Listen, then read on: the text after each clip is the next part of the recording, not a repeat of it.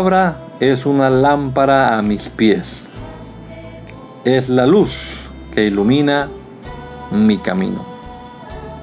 Acompáñenos y leamos juntos la bendita palabra de Dios.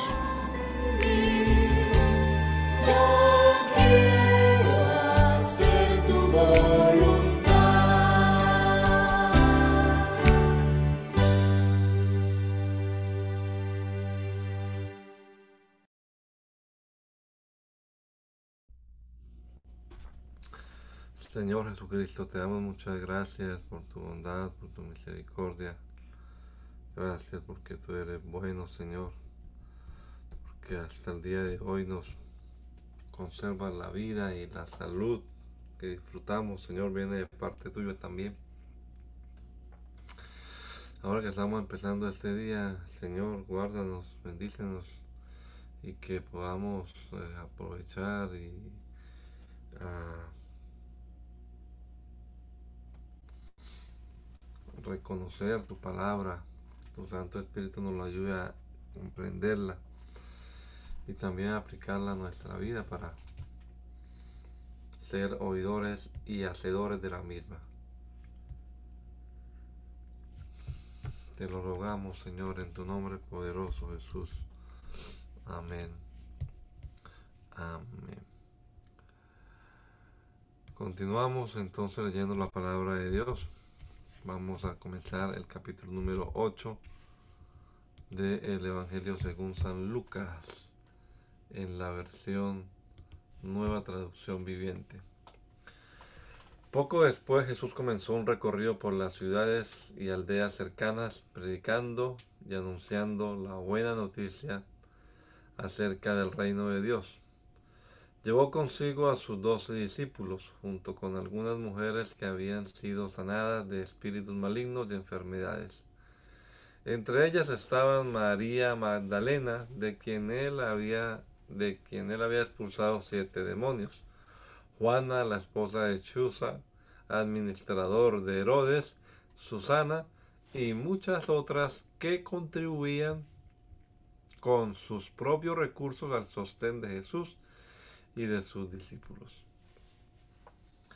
Cierto día Jesús contó una historia en forma de parábola a una gran multitud proveniente de varias ciudades que se había reunido para escucharlo. Un agricultor salió a sembrar. A medida que esparcía las semillas por el campo, algunas cayeron sobre el camino, donde las pisotearon y los pájaros se las comieron. Otras cayeron en las rocas, entre las rocas comenzaron a crecer, pero la planta pronto se marchitó y murió por falta de humedad. Otras semillas cayeron entre espinos, los cuales crecieron junto con ellas y ahogaron los brotes. Pero otras semillas cayeron en tierra fértil. Estas semillas crecieron y produjeron una cosecha que fue cien veces más numerosa de lo que se había sembrado. Después de haber dicho esto, exclamó, el que tenga oídos para oír, que escuche y entienda. Sus discípulos le preguntaron qué significaba esta parábola. Él respondió, ¿a ustedes se les permite entender los secretos del reino de Dios? Pero utilizo parábolas para enseñarles a los demás y para que se cumplan las escrituras. Cuando miren, no verán realmente. Cuando oigan, no entenderán. Ese es el significado de la parábola. La semilla es la palabra de Dios. Las semillas que cayeron en el camino representan a los que oyen el mensaje, pero viene el diablo, se lo quita del corazón e impide que crean y sean salvos. Las semillas sobre la tierra rocosa representan a los que oyen el mensaje y lo reciben con alegría, pero como no tienen raíces profundas, creen por un tiempo y luego se apartan cuando enfrentan la tentación.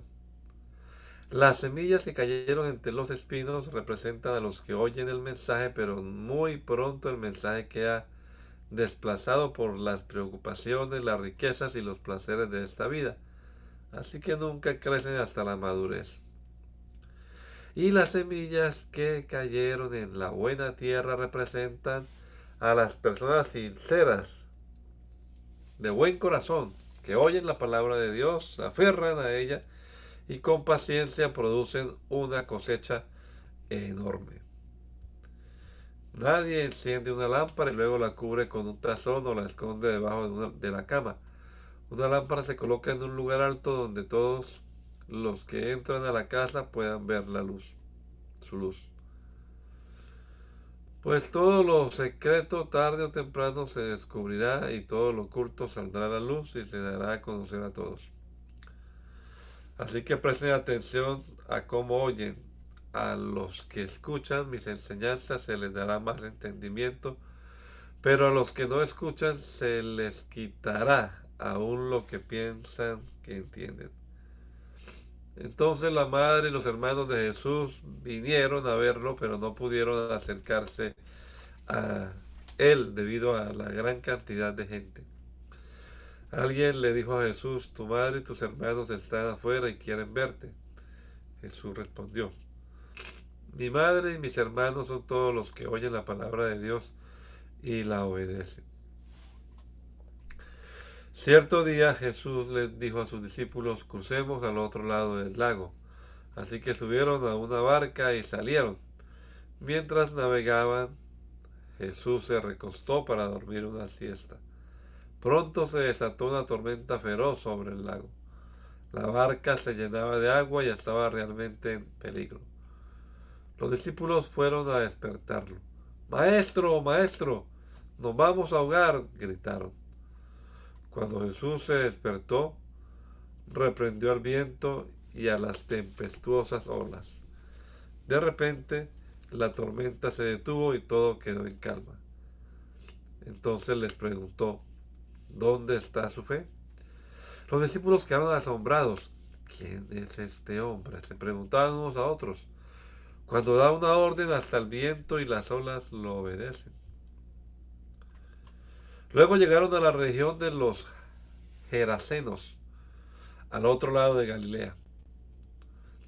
Mientras Jesús bajaba de la, de la barca, un hombre que estaba poseído por demonios salió a su encuentro. Por mucho tiempo había estado desnudo y sin hogar, y vivía en un cementerio en las afueras de la ciudad.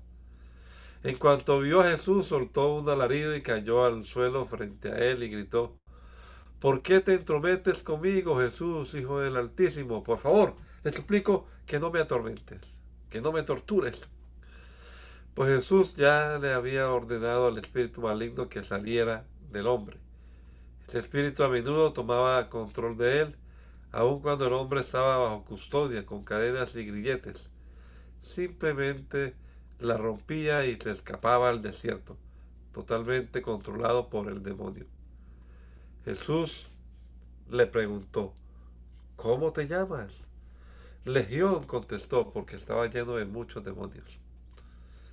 Los demonios seguían suplicándole a Jesús que no los enviara al abismo sin fondo.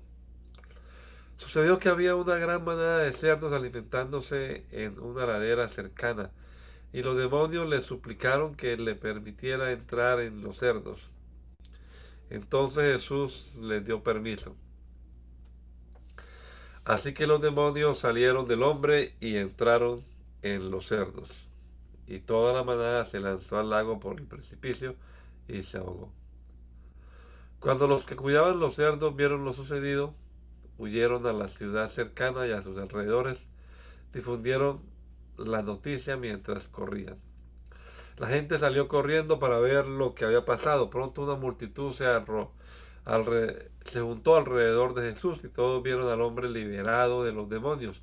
Estaba sentado a los pies de Jesús, completamente vestido y en su sano juicio, y todos tuvieron miedo. Entonces los que, los que habían visto lo sucedido les contaron a otros, a los otros, cómo había sido sanado el hombre poseído por demonios, y todos los habitantes de la región de los Gerasenos le suplicaron a Jesús que se fuera y los dejara en paz porque una gran ola de miedo se apoderó de ellos. Entonces Jesús regresó a la barca y se fue y cruzó nuevamente al otro lado del lago. El hombre que había sido liberado de los demonios le suplicaba que le permitiera acompañarlo, pero Jesús lo envió a su casa diciéndole, no, regresa a tu familia y diles todo lo que Dios ha hecho por ti. Entonces el hombre fue por toda la ciudad proclamando las grandes cosas que Jesús había hecho por él. Del otro lado del lago, las multitudes recibieron a Jesús porque lo estaban esperando y un hombre llamado Jairo, líder de la sinagoga local, se acercó y cayó a los pies de Jesús mientras rogaba que lo acompañara a su casa. Su única hija, que tenía 12 años, estaba muriendo. Mientras Jesús iba con Jairo, las multitudes lo rodeaban. Una mujer de la multitud hacía 12 años que sufría una hemorragia continua y no encontraba ninguna cura. Acercándose a Jesús por detrás, le tocó el fleco de la túnica. Al instante, la hemorragia se detuvo. ¿Quién me tocó? preguntó Jesús. Todos negaron y Pedro dijo, Maestro, la multitud entera se apretuja contra ti. Pero Jesús dijo, alguien me tocó a propósito, porque yo sentí que salió poder sanador de mí. Cuando la mujer se dio cuenta de que no podía permanecer oculta, comenzó a temblar y cayó de rodillas frente a Jesús. A oído de toda la multitud, ella le suplicó por qué lo había tocado, le explicó por qué lo había tocado y cómo había sido sanada al instante.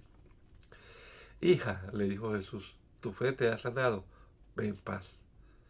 Mientras él todavía hablaba con ella, luego llegó un mensajero de la casa de Jairo, el líder de la sinagoga, y le dijo, tu hija está muerta ya no tiene sentido molestar al maestro.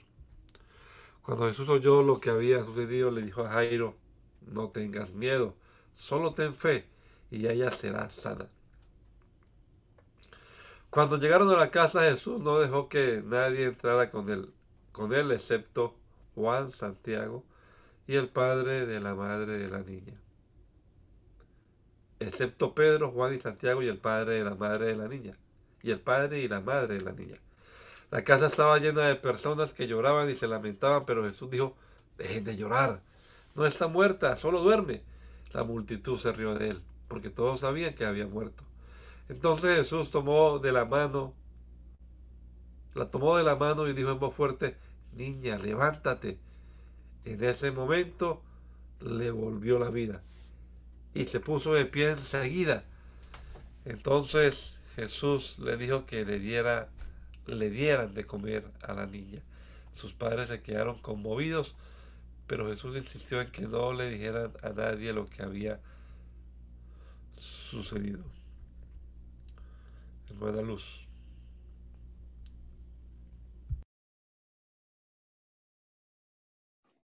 Cierto día Jesús reunió a sus doce discípulos y le dio poder y autoridad para expulsar, para expulsar a todos los demonios y sanar enfermedades. Luego los envió para que anunciaran a todos acerca del reino de Dios y sanaran a los enfermos. Les dio las siguientes instrucciones.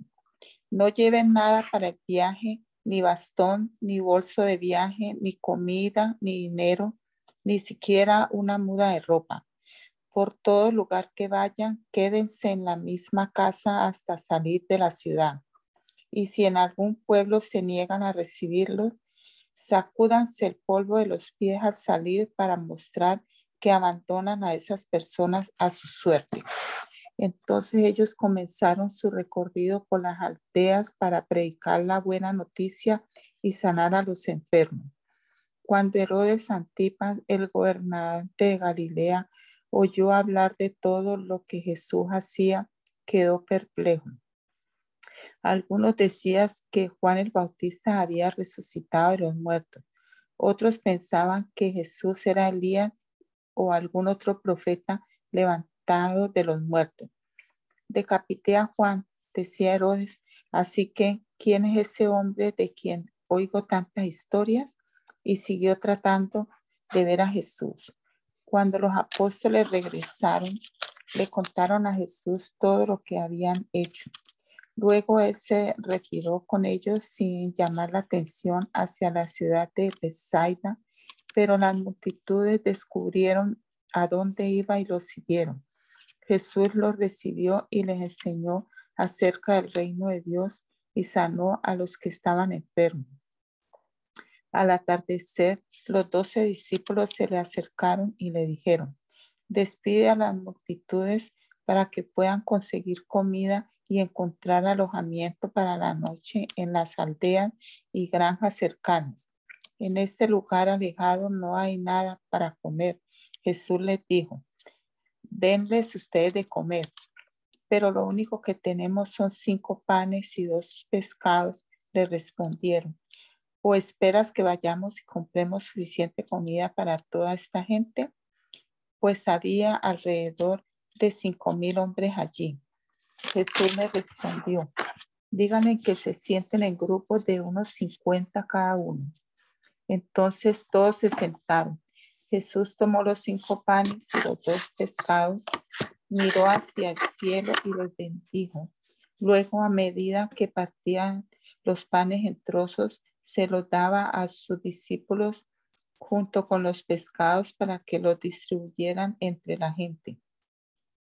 Todos comieron cuanto quisieron y después los discípulos juntaron doce canastas con lo que sobró.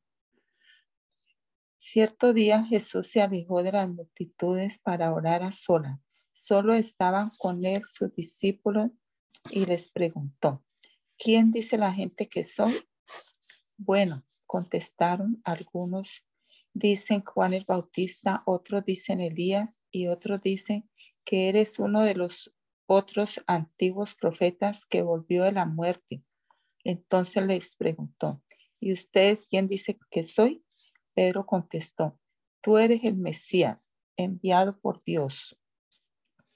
Jesús les advirtió a sus discípulos que no dijeran a nadie quién era él. El Hijo del Hombre tendrá que sufrir muchas cosas terribles, le dijo. Será rechazado por los ancianos por los principales sacerdotes y por los maestros de la ley religiosa. Lo matarán, pero al tercer día resucitará. Entonces dijo a la multitud, si alguno de ustedes quiere ser mi seguidor, tiene que abandonar su propia manera de vivir, tomar su cruz cada día y seguirme. Si tratas de aferrarte a la vida, la perderás, pero si entregas tu vida por mi causa, la salvarás. ¿Y qué beneficio obtienes si ganas el mundo entero, pero te pierdes o destruyes a ti mismo? Si alguien se avergüenza de mí y de mi mensaje, el Hijo del Hombre se avergonzará de esa persona cuando regrese en su gloria y en la gloria del Padre y de los santos ángeles. Les, digo la, les digo la verdad, aunque de los que están aquí ahora no morirán sin antes ver el reino de Dios.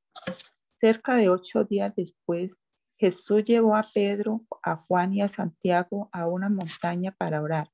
Y mientras oraba, la apariencia de su rostro se transformó y su ropa se volvió blanca, resplandeciente. De repente aparecieron dos hombres, Moisés y Elías, y comenzaron a hablar con Jesús. Se veían llenos de gloria y hablaban sobre la partida de Jesús de este mundo lo cual estaba a punto de cumplirse en Jerusalén. Pedro y los otros se durmieron. Cuando despertaron, vieron la gloria de Jesús y a los dos hombres de pie junto a él. Cuando Moisés y Elías comenzaron a irse, Pedro, sin saber siquiera lo que decía, exclamó, Maestro, es maravilloso que estemos aquí. Hagamos tres enramadas como recordatorio, una para ti una para Moisés y la otra para Elías. Pero no había terminado de hablar cuando una nube los cubrió y mientras los cubría se llenaron de miedo. Entonces desde la nube una voz dijo, este es mi hijo, mi, mi elegido. Escúchenlo a él. Cuando la voz terminó de hablar, Jesús estaba allí solo. En aquel tiempo no le contaron a nadie lo que habían visto. Al día siguiente, después que bajaron del monte, una gran multitud salió al encuentro de Jesús mientras un hombre de la multitud exclamó, Maestro, te suplico que veas a mi hijo, el único que tengo. Un espíritu maligno sigue apoderándose de él, haciéndolo gritar. Le causa tales convulsiones que echa espuma por la boca. Los, lo sacude violentamente y casi nunca lo deja en paz. Le supliqué a tus discípulos que expulsaran ese espíritu, pero no pudieron hacerlo. Gente corrupta y sin fe, dijo Jesús, ¿hasta cuándo tendré que estar con ustedes y soportarlos? Entonces le dijo al hombre, tráeme a tu hijo aquí. Cuando el joven se acercó, el demonio lo arrojó al piso y le causó una violenta convulsión. Pero Jesús reprendió al espíritu maligno y sanó al muchacho. Después lo devolvió a su padre. El asombro se apoderó de la gente al ver esa majestuosa demostración del poder de Dios. Mientras todos se maravillaban de las cosas de, que él hacía, Jesús dijo a sus discípulos, escúchenme y recuerden lo que dijo. El Hijo del Hombre será traicionado y entregado en manos de sus enemigos. Sin embargo, ellos no entendieron lo que quiso decir. El significado de lo que decía estaba oculto de ellos por eso no pudieron entender y tenían miedo de preguntar. Entonces los discípulos comenzaron a discutir entre ellos acerca de quién era el más importante. Pero Jesús conocía que ellos pensaban lo, que ellos pensaban, así que trajo a un niño y lo puso a su lado.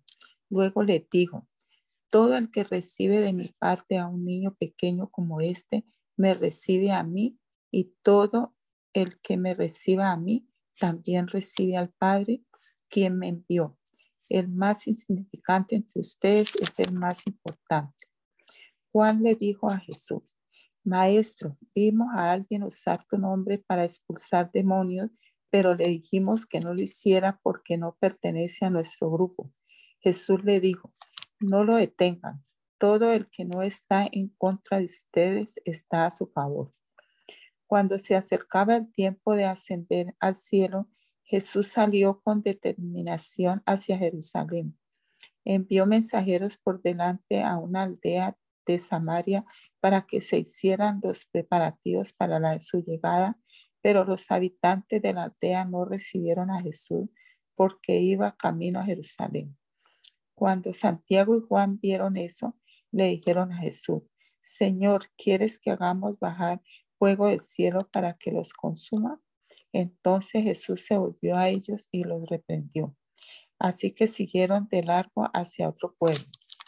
Mientras caminaban, alguien le dijo a Jesús, te seguiré a, cualquier lugar que vayan. Jesús le respondió, los zorros tienen cuevas donde vivir y los pájaros tienen nidos, pero el Hijo del Hombre no tiene ni siquiera un lugar donde recostar la cabeza dijo a otro, ven, sígueme.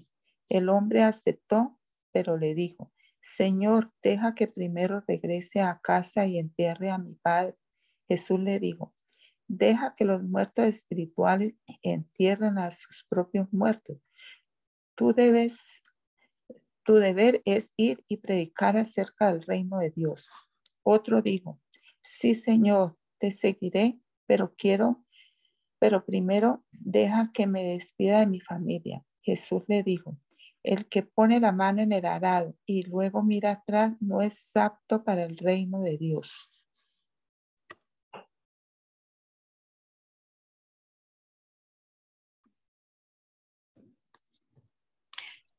Después el Señor escogió a otros setenta y dos discípulos y los envió de dos en dos. De él a todas las ciudades y los lugares que tenía pensado visitar y les dio las siguientes instrucciones. La cosecha es grande, pero los obreros son pocos. Así que oren al Señor que está a cargo de la cosecha. Pídanle que envíe más obreros a sus campos. Ahora vayan y recuerden que los envío como ovejas en medio de lobos. No lleven con ustedes nada de dinero, ni bolso de viaje, ni un par de sandalias de repuesto, y no se detengan a saludar a nadie por el camino. Cuando entren en la casa de alguien, primero digan, la paz de Dios sea sobre esta casa. Si los que viven en la casa son gente de paz, la bendición permanecerá. Si no lo son, la bendición regresará a ustedes. No cambien de una casa a otra, quédense en un lugar, coman y beban lo que les den.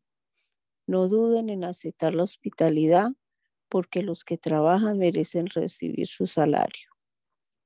Si entran en un pueblo donde los reciben bien, coman todo lo que les ofrezcan.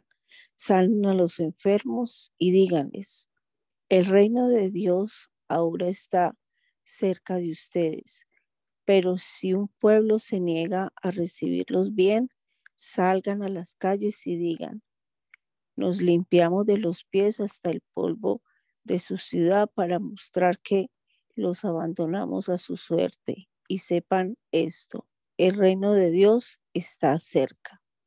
Les aseguro que el día del juicio le irá mejor a la perversa Sodoma que a ese pueblo. ¿Qué aflicción les espera? Corazín y Bexaida. Y Bexaida, pues si en las perversas ciudades de Tiro y de Sidón se hubieran hecho los milagros que hice ante, entre ustedes, hace tiempo sus habitantes se, habían se habrían arrepentido de sus pecados y vistiéndose de tela áspera y echándose ceniza sobre la cabeza es señal de remordimiento. Así es el día del juicio. Les irá mejor a Tiro y Sidón que a ustedes. De Capernaum, ¿serán honrados en el cielo? No, descenderán al lugar de los muertos. Entonces dijo a sus discípulos, el que acepta el mensaje de ustedes me acepta también a mí. El que lo rechaza a ustedes, a mí me rechaza. Y el que me, me rechaza a mí, rechaza a, rechaza a Dios, quien me envió. Cuando los setenta y dos discípulos regresaron, le informaron llenos de alegría. Señor, hasta los demonios nos obedecen cuando usamos tu nombre. Sí, les dijo, vi a Satanás caer del cielo como un rayo.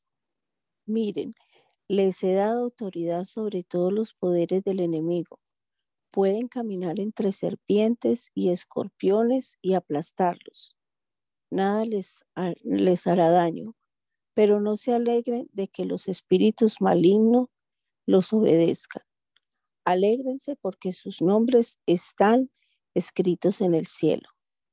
En esa misma ocasión, Jesús se llenó del gozo del Espíritu Santo y dijo, Oh Padre, Señor del cielo y de la tierra, gracias por esconder estas cosas de los que se creen sabios e inteligentes y por revelárselas a los que son como niños.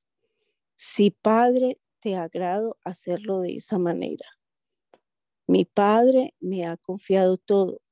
Nadie conoce verdaderamente al Hijo excepto el Padre y nadie conoce verdaderamente al Padre excepto el Hijo y aquellos a quienes el Hijo decide revelarlo.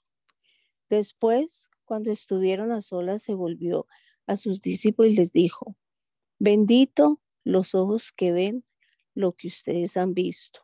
Les dijo que muchos profetas y reyes anhelaron ver lo que ustedes ven, pero no lo vieron y anhelaron oír lo que ustedes oyen, pero no lo oyeron. Cierto día, un experto en la ley religiosa se levantó para probar a Jesús con la siguiente pregunta. Maestro, ¿qué debo hacer para heredar la vida eterna? Jesús contestó, ¿qué dice la ley de Moisés? ¿Cómo la interpretas? El hombre contestó, ama al Señor tu Dios con todo tu corazón, con toda tu alma, con toda tu fuerza y con toda tu mente. Y ama a tu prójimo como a ti mismo. Correcto, le dijo Jesús. Haz eso y vivirás. el hombre quería justificar sus acciones, entonces le preguntó a Jesús, ¿y quién es mi prójimo? Jesús respondió con una historia. Un hombre judío bajaba de Jerusalén a Jericó y fue atacado por ladrones. Le quitaron la ropa, le pegaron y lo dejaron medio muerto al costado del camino. Un sacerdote pasó por allí de casualidad pero cuando vio al hombre en el suelo, cruzó al otro lado del camino y siguió de largo. Un ayudante del templo pasó y lo vio allí tirado, pero también siguió de largo por el otro lado. Entonces pasó un samaritano despreciado y cuando vio al hombre sintió compasión por él. Se le acercó y le alivió las heridas con vino y aceite de oliva y se las vendó. Luego subió al hombre en un propio burro y lo llevó hasta un alojamiento donde cuidó de él. Al día siguiente le dio dos monedas de plata al encargado de la posada y le dijo, cuida de este hombre.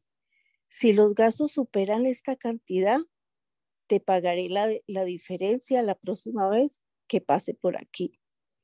Ahora bien, ¿cuál de los tres te parece que fue el prójimo del hombre atacado por los bandidos? Preguntó Jesús.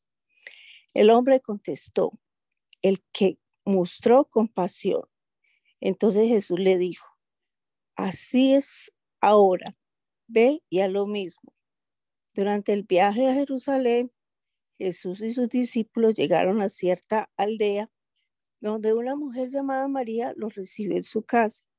Su hermana María se sentó a los pies del Señor a escuchar sus enseñanzas, pero Marta, perdón, estaba distraída con los preparativos para la gran cena. Entonces se acercó a Jesús y le dijo, Maestro, ¿no te parece injusto que mi hermana esté aquí sentada mientras yo hago todo el trabajo? dile que venga a ayudarme. El Señor le dijo, mi apreciada Marta, estás preocupada y tan inquieta con todos los detalles. Hay una sola cosa por la que vale la pena preocuparse. María la ha descubierto y nadie se la quitará. Una vez Jesús estaba orando en cierto lugar cuando terminó uno de sus discípulos, se le acercó y le dijo, Señor, enséñanos a orar, así como Juan les enseñó a sus discípulos. Jesús dijo, deberían orar de la siguiente manera. Padre, que siempre sea santificado tu nombre, que tu reino venga pronto. Danos cada día el alimento que necesitamos y perdónanos nuestros pecados, así como nosotros perdonamos a los que pecan contra nosotros. Y no permitas que cedamos ante la tentación. Luego utilizó la siguiente historia para enseñarles más cerca de la oración. Supongan que uno de ustedes va a la casa de un amigo a medianoche para pedirle que le preste tres panes. Le dices, Acaba de llegar de visita un amigo mío y no tengo nada para darle de comer. Supongan que ese amigo grita desde el dormitorio, no me molestes, la puerta ya está cerrada y mi familia y yo estamos acostados. No puedo ayudarte. Les digo que, aunque no lo haga por amistad, si sigues tocando a la puerta el tiempo suficiente, él se levantará y te dará lo que necesitas debido a tu audaz insistencia. Así les digo, sigan pidiendo y recibirán lo que piden. Sigan buscando y encontrarán. Sigan llamando y las puertas se les abrirán, pues todo el que pide recibe, todo el que busca encuentra, y a todo el que llama se le abrirá la puerta. Ustedes, los que son padres, si sus hijos les piden un pescado, les dan una serpiente en su lugar, o si les pide un huevo, les dan un escorpión? Claro que no. Así que si ustedes, gente pecadora, saben dar buenos regalos a sus hijos, cuánto más su Padre Celestial dará el Espíritu Santo a quienes lo piden, lo pidan. Cierto día Jesús expulsó un demonio de un hombre que no podía hablar. Y cuando el demonio salió, el hombre comenzó a hablar. Las multitudes quedaron asombradas, pero algunos dijeron, con razón puede expulsar demonios. Él recibe su poder de Satanás, el príncipe de los demonios. Otros con la intención de poner a Jesús a prueba, le exigían que les mostrara alguna señal milagrosa del cielo para demostrar su autoridad. Jesús conocía sus pensamientos, así que dijo, todo reino dividido por una guerra civil está condenado al fracaso. Una familia dividida por peleas se, se integrará. Ustedes dicen que mi poder proviene de Satanás, pero si Satanás está dividido y pelea contra sí mismo, ¿cómo puede sobrevivir su reino? Entonces, si mi poder proviene de Satanás, ¿qué me dicen de sus propios exorcistas quienes también expulsan demonios? Así que ellos los condenarán a ustedes por lo que acaban de decir.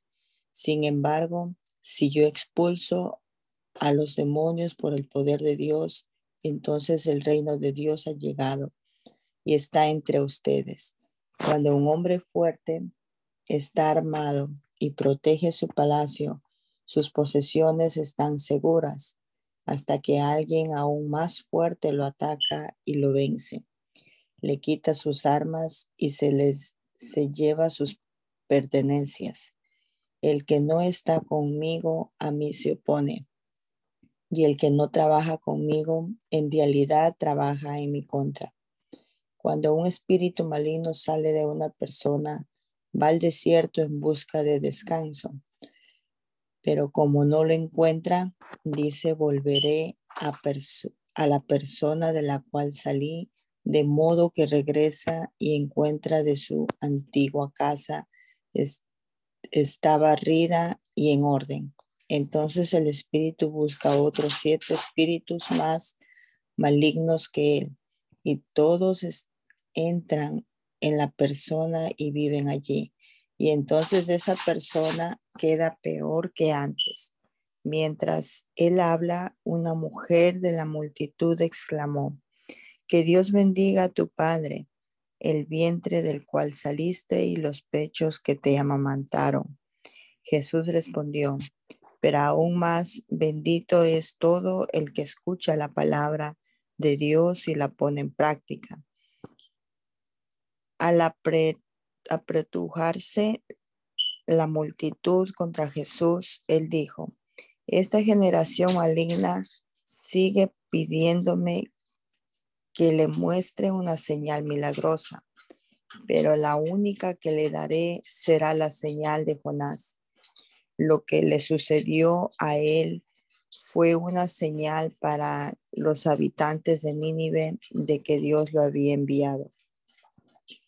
Lo que le suceda al Hijo del Hombre será una señal para la gente de este tiempo de que Él fue enviado por Dios. El día del juicio la reina de Saba se levantará contra esta generación y la condenará porque vino de una tierra lejana para oír la sabiduría de Salomón. Ahora alguien superior a Salomón está aquí, pero ustedes se niegan a escuchar. Los habitantes de Nínive también se levantarán contra esta generación el día del juicio y la condenarán porque ellos se arrepintieron de sus pecados al escuchar la predicación de Jonás. Ahora alguien superior a Jonás está aquí, pero ustedes se niegan a arrepentirse. Nadie enciende una lámpara y luego la esconde o la pone debajo de, una canasta. En cambio, Una lámpara se coloca en un lugar alto donde todos los que entren en la casa puedan ver su luz. Tu ojo es como una lámpara que da luz a tu cuerpo.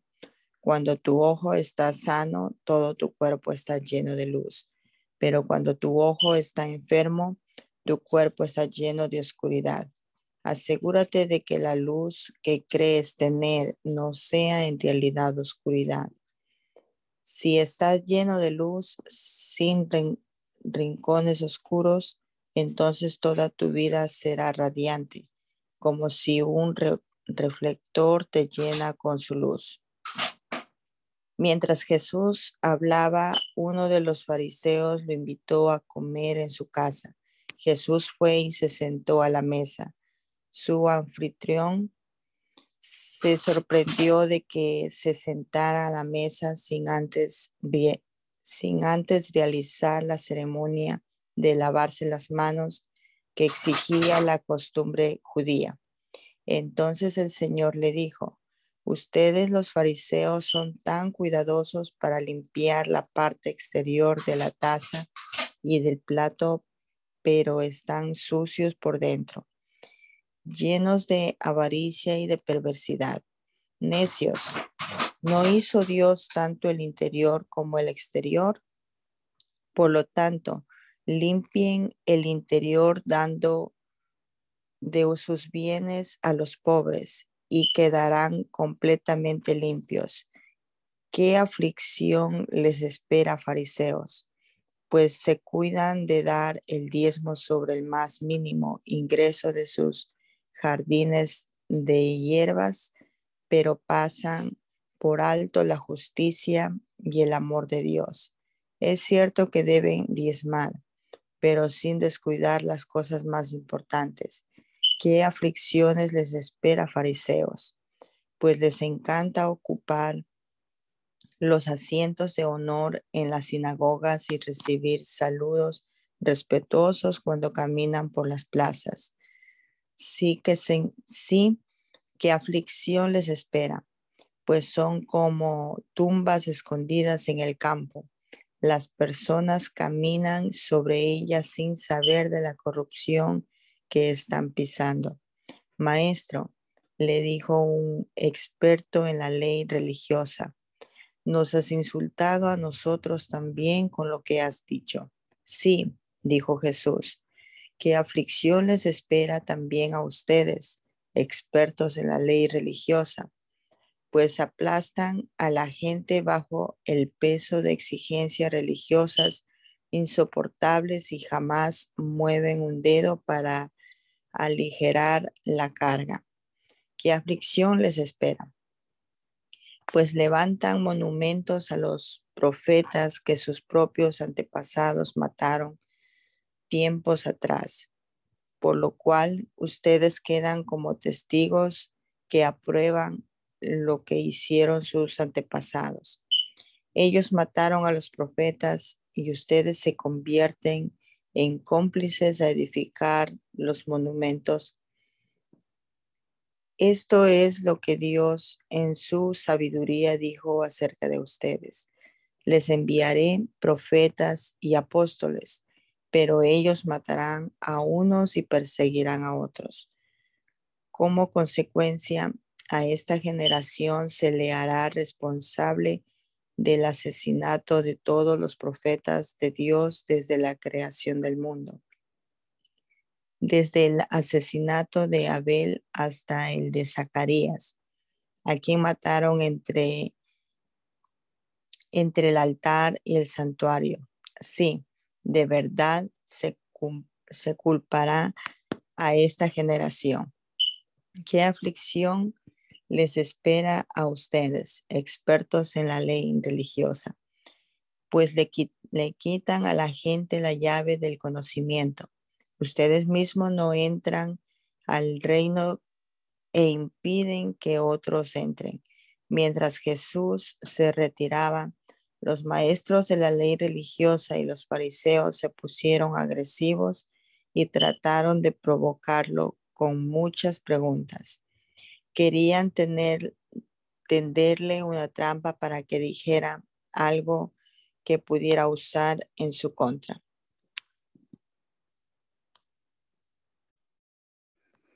Mientras tanto, las multitudes crecieron hasta que miles de personas se arremolinaban y se atropellaban unas a otras. Jesús primero se dirigió a sus discípulos y les advirtió, tengan cuidado con la levadura de los fariseos, es decir, su hipocresía. Llegará el tiempo en que todo lo que está encubierto será revelado y todo lo secreto se dará a conocer a todos. Todo lo que hayan dicho en la oscuridad se oirá a plena luz y todo lo que hayan susurrado a puerta cerrada se gritará desde los techos para que todo el mundo lo oiga. Queridos amigos, no teman a los que quieren matarles el cuerpo. Después de eso, no pueden hacerles nada más. Les diré a quién temer teman a Dios, quien tiene el poder de quitarles la vida y luego arrojarlos al infierno. Claro, Él es a quien deben temer. ¿Cuánto cuestan cinco gorriones, dos monedas de cobre? Sin embargo, Dios no se olvida de ninguno de ellos. Y en cuanto a ustedes, cada cabello de su cabeza está contado. Así que no tengan miedo. Para Dios ustedes son más valiosos que toda una bandada de gorriones. Les digo la verdad, a todo el que me reconozca en público aquí en la tierra, el Hijo del Hombre también lo reconocerá en presencia de los ángeles de Dios. Pero el que me niegue aquí en la tierra será negado delante de los ángeles de Dios. El que hable en contra del Hijo del Hombre puede ser perdonado, pero el que blasfeme contra el Espíritu Santo no será perdonado. Cuando sean sometidos a juicio en las sinagogas y delante de los gobernantes y autoridades, no se preocupen por cómo defenderse o qué decir, porque el Espíritu Santo les enseñará en ese momento lo que hay que decir. Entonces alguien de la multitud exclamó, Maestro, por favor, dile a mi hermano que divida la herencia de nuestro Padre conmigo. Jesús le respondió, Amigo, ¿quién me puso por juez sobre ustedes para decidir cosas como esa? Y luego dijo, tengan cuidado con toda clase de avaricia. La vida no se mide por cuánto tienen. Luego les contó una historia. Un hombre rico tenía un campo fértil que producía buenas cosechas. Se dijo a sí mismo, ¿qué debo hacer? No tengo lugar para almacenar todas mis cosechas. Entonces pensó, ya sé, tiraré abajo mis graneros y construiré unos más grandes. Así tendré lugar suficiente para almacenar todo mi trigo y mis otros bienes. Luego me pondré cómodo y me diré a mí mismo, amigo mío, tienes almacenado para muchos años, relájate, come y bebe y diviértete. Pero Dios le dijo, necio, vas a morir esta misma noche, ¿y quién se quedará con todo aquello por lo que has trabajado? Así es, el que almacena riquezas terrenales pero no es rico en su relación con Dios, es un necio. Luego, dirigiéndose a sus discípulos, dijo, por eso les digo que no se preocupen por la vida diaria, ni si, si tendrán suficiente dinero para comer o suficiente ropa para vestirse. Pues la vida es más que la comida y el cuerpo es más que la ropa. Miren los cuervos, no plantan ni cosechan ni guardan comida en graneros porque Dios los alimenta. Y ustedes son para Él mucho más valiosos que cualquier pájaro. ¿Acaso con todas sus preocupaciones pueden añadir un solo momento a su vida? Y si por mucho preocuparse no se logra algo tan pequeño como eso, ¿de qué sirve preocuparse por cosas más grandes? Miren cómo crecen los lirios. No trabajan ni cosen su ropa. Sin embargo, ni Salomón con toda su gloria se vistió tan hermoso como ellos.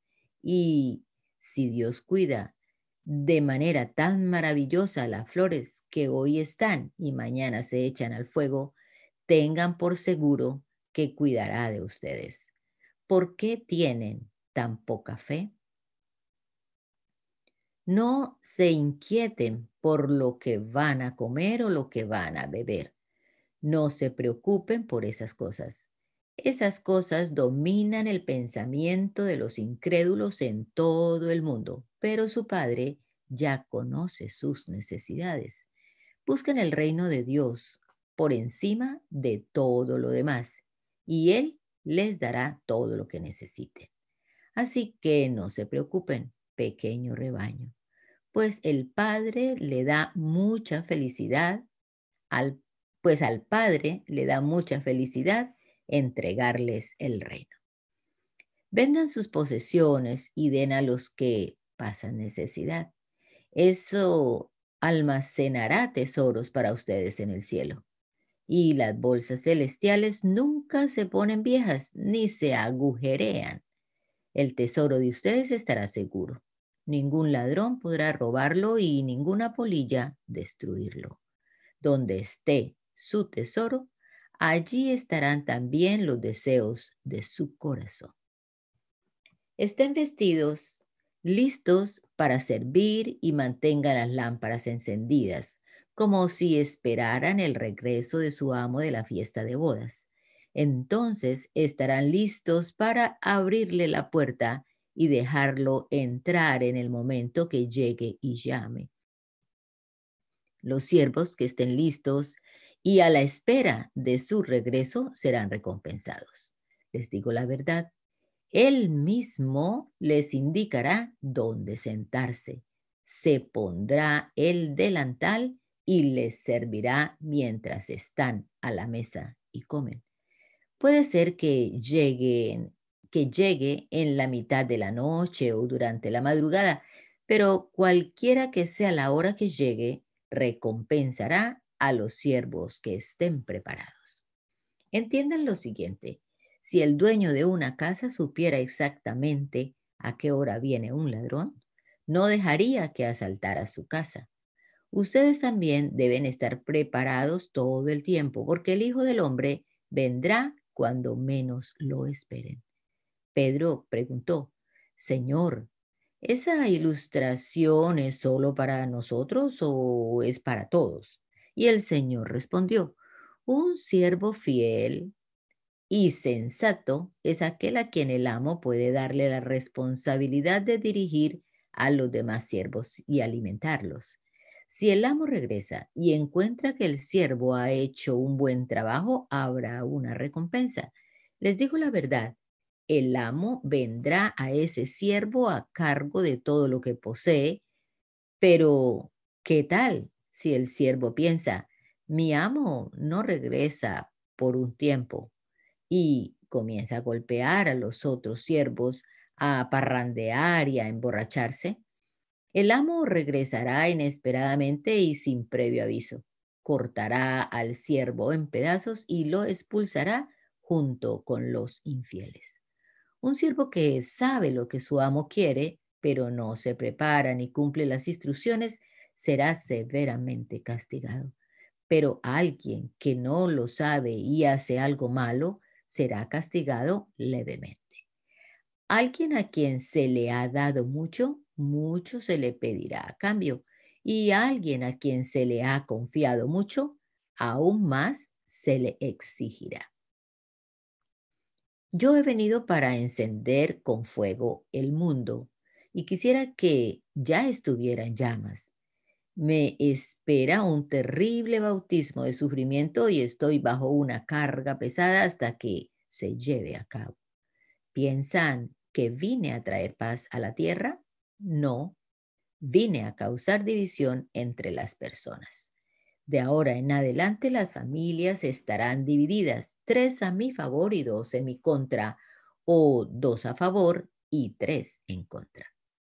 Habrá divisiones. El padre estará contra el hijo y el hijo contra el padre, la madre contra la hija y la hija contra la madre, la suegra contra la nuera y la nuera contra la suegra.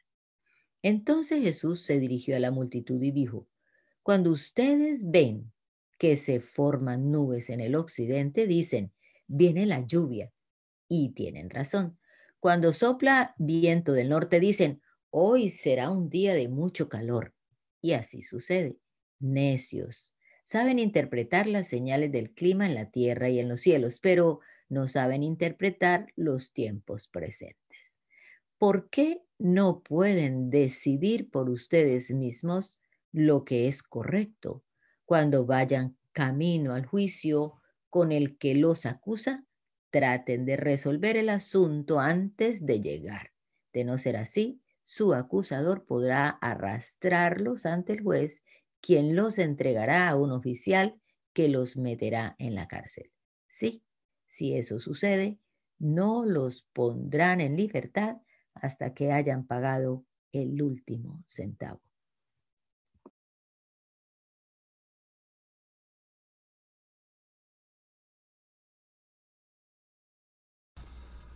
Anita, ¿va a leer?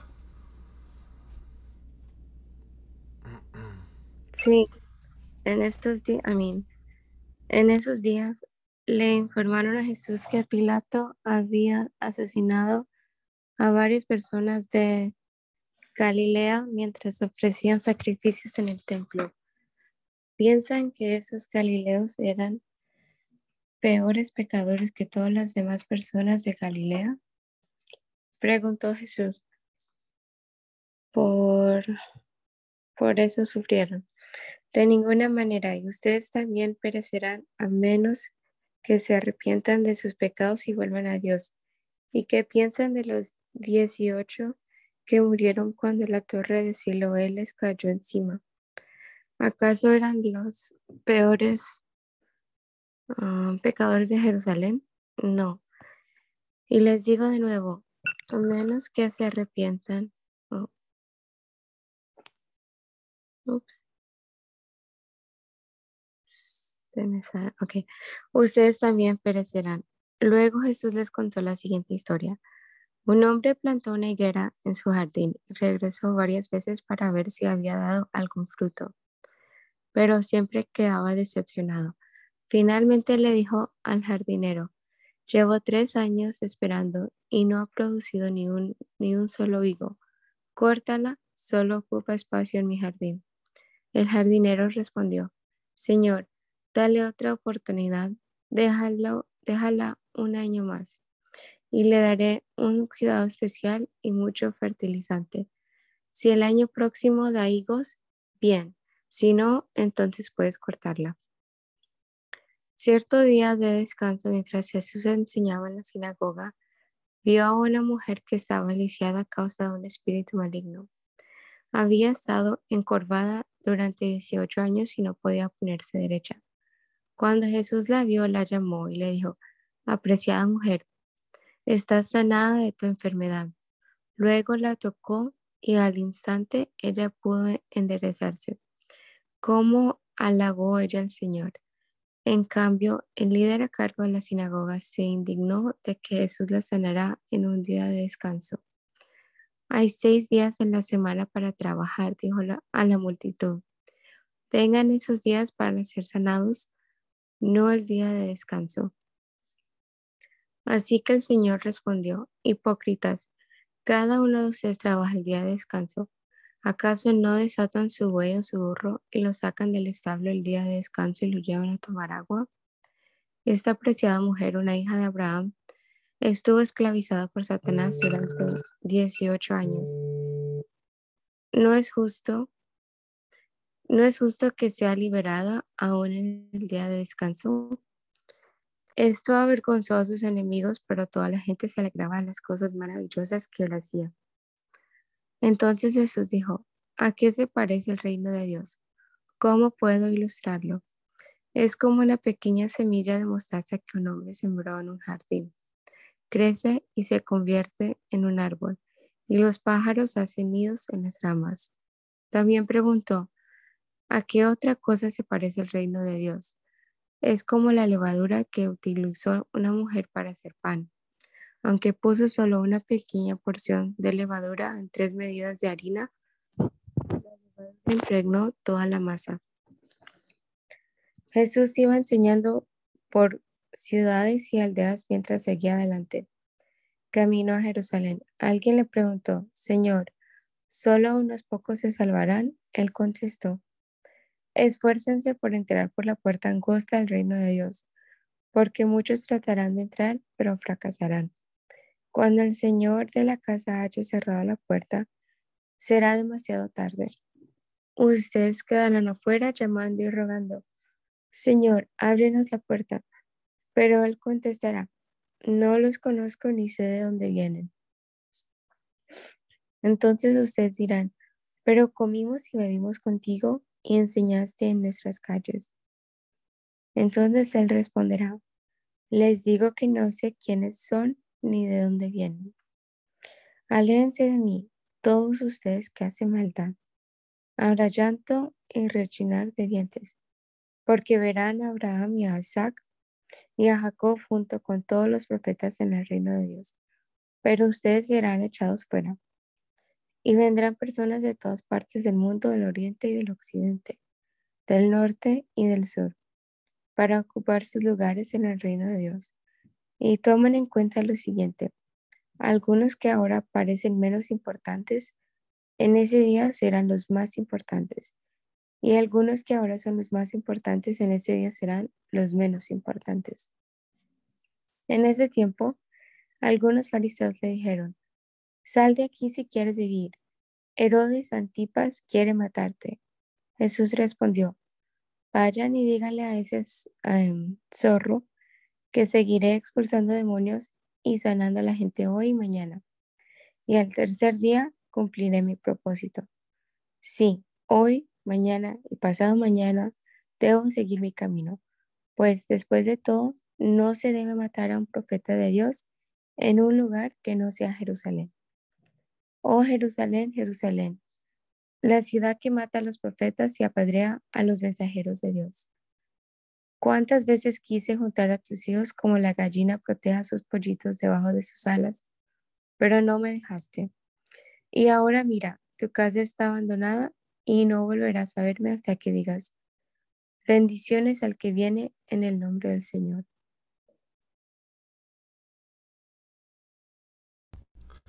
Te damos gracias, Señor Jesucristo, en este esta hora por la oportunidad que nos ha dado de estar aquí esta, este rato matutino, esta, esta mañana, leyendo tu palabra, Señor, y pensando en estos milagros, en estas parábolas, en estas palabras tuyas, en estas enseñanzas que aún son relevantes para nosotros hoy, Señor.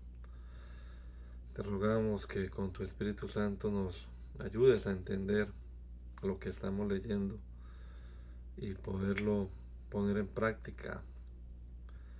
Que seamos oidores y hacedores de tu palabra, Señor que de verdad su, tu palabra sea esa, esa antorcha, esa luz que ilumine nuestros pies y sepamos por dónde caminar. Encomendamos este día en tus manos, Señor, y esta semana que estamos comenzando. Imploramos tu bendición y que nos guíes siempre y cuides como hasta el día de hoy lo has hecho de cada uno de nosotros, Señor. Te lo rogamos en tu nombre poderoso, mi Jesús. Amén. Amén.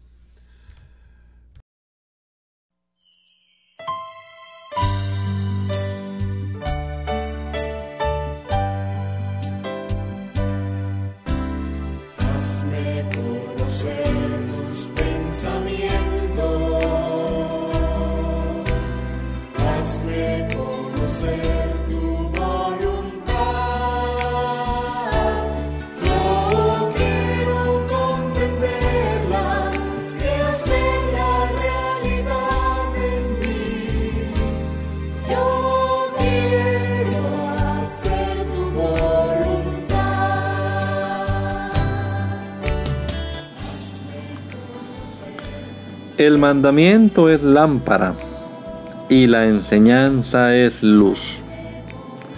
Y las reprensiones son el camino de la vida. Espero que esta lectura de la palabra de Dios haya sido de edificación para su vida y la de su familia. Gracia y paz.